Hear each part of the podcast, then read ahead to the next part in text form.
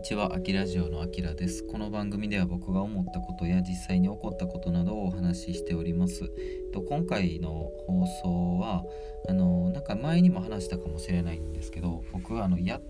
り何でもやりたい病って言ったらいいんですかね。やってしまう病なんですよ。そのまあ、好奇心旺盛っていう言葉が合ってるかもしれないんですけど、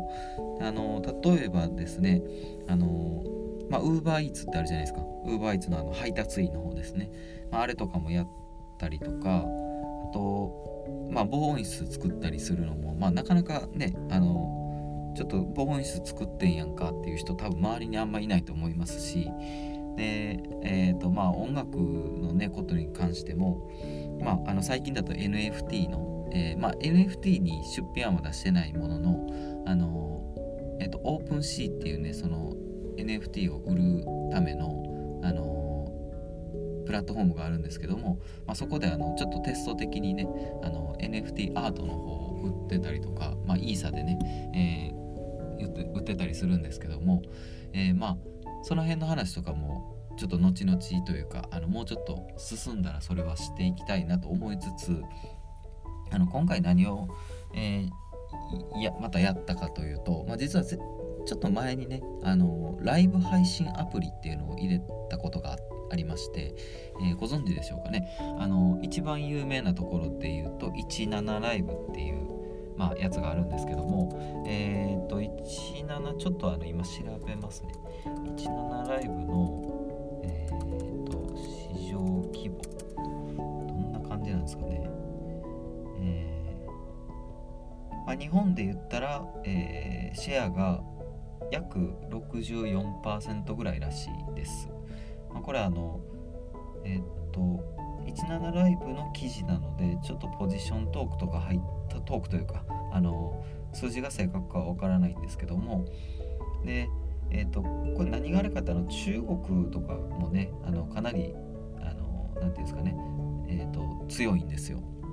ライブ配信アプリね。でライブ配信アプリってあのいろんな種類があるんですけども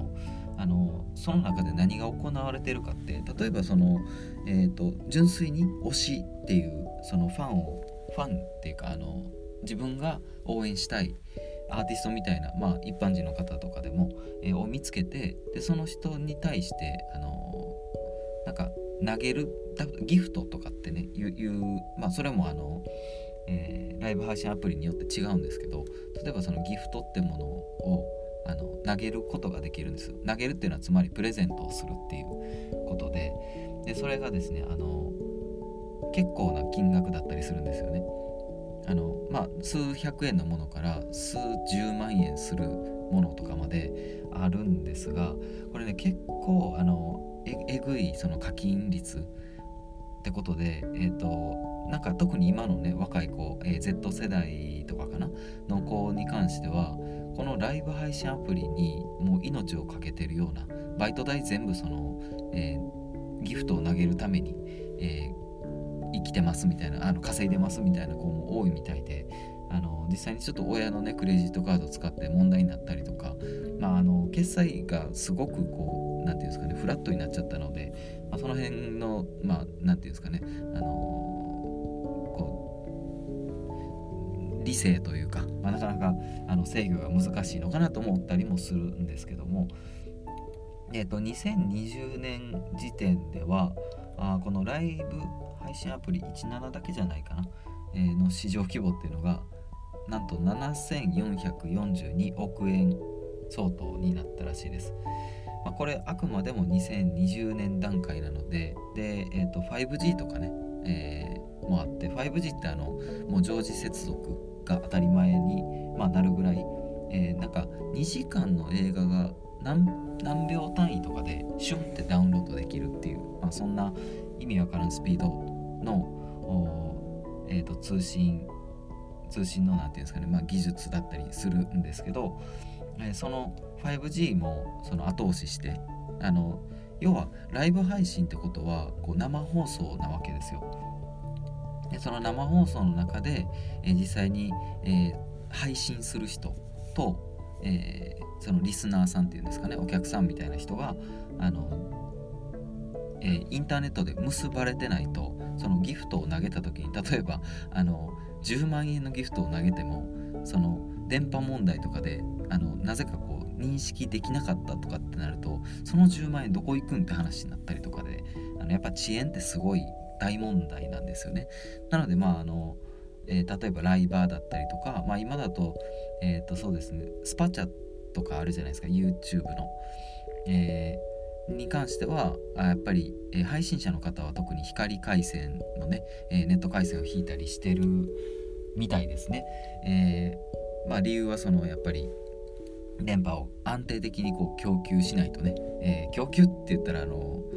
えっ、となんかフレッツ光とかその供給元になりますけどその言うたらサービスを配信してる人も、えー、供給元になっちゃってるのでまあ電波問題はね否めないというところがあります。で、えー、とこの、まあ、僕が以前やってたねそのアプリ名とかをなんか出すとねなんかまためんどくさいらしいんですよこれ。なんかね今やってるあのライブ配信アプリの中で、えー、違う会社の、えー、なんかねあのライブ配信アプリの名前を言うとアカウントを消されるっていうなんかもうすごい世界ですよね。あのまあそんだけこう自分のこうプラットフォームに囲いたいっていうことなんでしょうけども。っていうのでまあ別に今言ってもいいんですけどねてか僕 YouTube の方でも言ってたりするんですがあのまあいろんなその、えー、ライブ配信アプリがある中で、えー、僕はなんかあえてね最近あの顔出しをしなくていいっていうで声だけでえー、まあ、稼げる可能性がありますよみたいなやつに登録をしました、えー、これ多分もう聞いていただいてる方であそれ知ってるっていう方もいらっしゃるかもしれないんですけども。でえっ、ー、とまあそこではですね、えまあ、当然僕なんか別にあの一般ピープルだし、えまして別になんか人気があるわけでもないのであのまあこう思いつきで始めるわけですよ。じゃあ何時から始めますっていう、まあ、告知が大体あのそのアプリではそのやりにくいんですね。えー、なのであの大体どうやってるかって言ったら皆さん Twitter とかでそのアプリ専用のなんかアカウントとかを作ってで何々用です、えー、今からあというかあの何日の何時からやりますとかまあ、定期配信とかにしてる人もね、えー、いるみたいなんですけども、まあ、僕はそんなめんどくさいでもやらないしまあもし稼げたらいいよねぐらいの感じでもう今回はゆるゆるっとやろうかなと思ってますなのであの時間とかもねあえて区切りまくってなんか30分とか1時間単位とかであの全然ぶった切ろうかなと思ってたりしますあのっていうのがね前ちょっとその結構真剣にあのライバーっていう仕事いいんじゃないかなって思ってあのちょっと真剣になってた時期があるんですよ。でその時にねあの何て言うのかなこれもうもう時効というか、まあ、言っていいと思うんですけどあの結構人間関係がクソめんどくさかったんですよね。えー、というのが何て言うのかなその人間関係というよりその中で行われているその世界観っていうのが僕にはしんどかったんですよ。えー、具体的にはあのトップライバーっていうねそのなんかこうライバーのランクっていうのがあったりするんですよアプリによったら。まあ大体あると思うんですけどでそのなんか A ランク S ランクとかっていうその上位のランクに、えー、まあ、なる人っていうのはやっぱりねあのいろんなファンを抱えてますよね。でなんか、まあ、AKB とかってなんかこうセンターを取るためになんか涙ぐましいいろいろな努力とかあるじゃないですかでその過程をなんか生放送であのまあ一般人ですけどもそれをなんかこう自分も応援参加できるしなんか味最後までこう見届けられるみたいな、まあ、イベントがあったりするんですけどあのその時のなんかなんていうのな。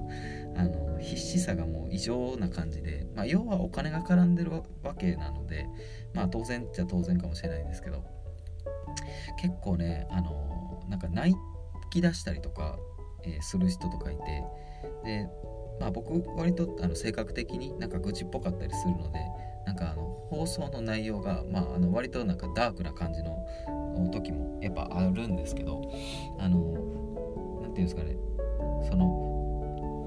私みんなのアイドルですみたいな感じの女の子とか見てるとあこれ多分いつかうつ病になるやろうなっていうぐらい、まあ、演じてたりとかっても分かるんですよね。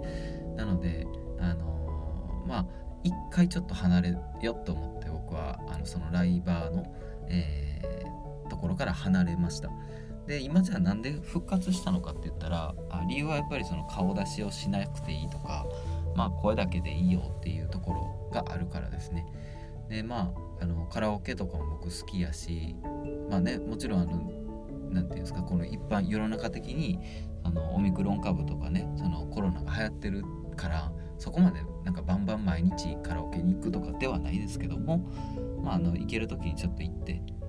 ほらギターとかもあのやっぱり防音室があるとはいえ大きい音で弾きたいじゃないですか、まあ、そういう時にちょっと行こうかななんて、えー、思ってます。でその時に配信できたらいいなと思ってたりします。